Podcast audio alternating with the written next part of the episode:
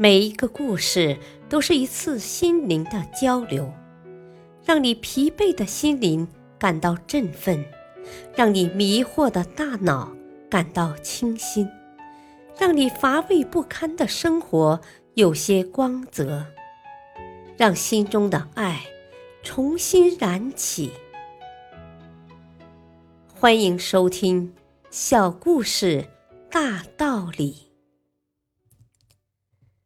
事业篇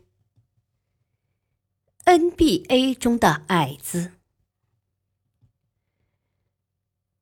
许多人喜欢看 NBA 掘金队里的小个子博伊金斯上场打球。博伊金斯身高只有一米六五，在东方人里也算矮子，更不用说在即使是身高两米都显矮的 NBA 了。据说，博伊金斯不仅是现在 NBA 里最矮的球员，也是 NBA 有史以来破纪录的矮子。但这个矮子可不简单，他是 NBA 表现最杰出、失误最少的后卫之一。不仅控球一流，远投精准，甚至在高个队员带球上篮时也毫无畏惧。每次看博伊金斯像一只小黄蜂一样满场飞奔，人们心里总忍不住赞叹。他不止抚慰了那些身材矮小但酷爱篮球者的心灵，也坚定了平凡人内在的意志。博伊金斯是不是天生的好球手呢？当然不是，他是意志与苦练的结果。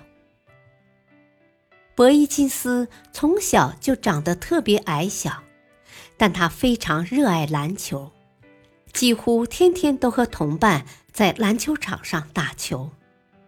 当时他就梦想有一天可以去打 NBA，因为 NBA 的球员不仅薪俸奇高，而且也风光无限，是所有爱打篮球的美国少年，甚至是全世界的少年最向往的梦。每次博伊金斯告诉他的同伴：“我长大后要去打 NBA。”所有听到他的话的人都忍不住哈哈大笑，甚至有人笑倒在地上，因为他们认定一个一米六五的矮子是绝不可能打 NBA 的。但是这种嘲笑并没有阻断博伊金斯的志向。反而激发了他的斗志。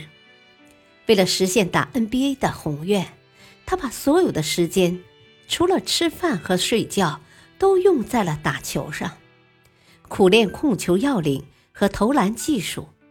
尤其是他的控球方法花样繁多，让人防不胜防。十年过去了，隐藏在他身上的篮球潜能迅速而充分地被挖掘出来。他的球技出神入化，终于成为全能的篮球运动员。大道理，在高个如林的 NBA，博伊金斯充分利用自己矮小的优势，行动灵活迅速，像一颗子弹一样，运球的重心最低，不会失误，个子小不引人注意。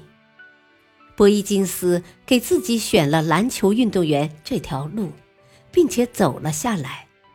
他被人看作是美国篮球史上最伟大的控球后卫之一。感谢收听，下期播讲父子俩与驴子。敬请收听，再会。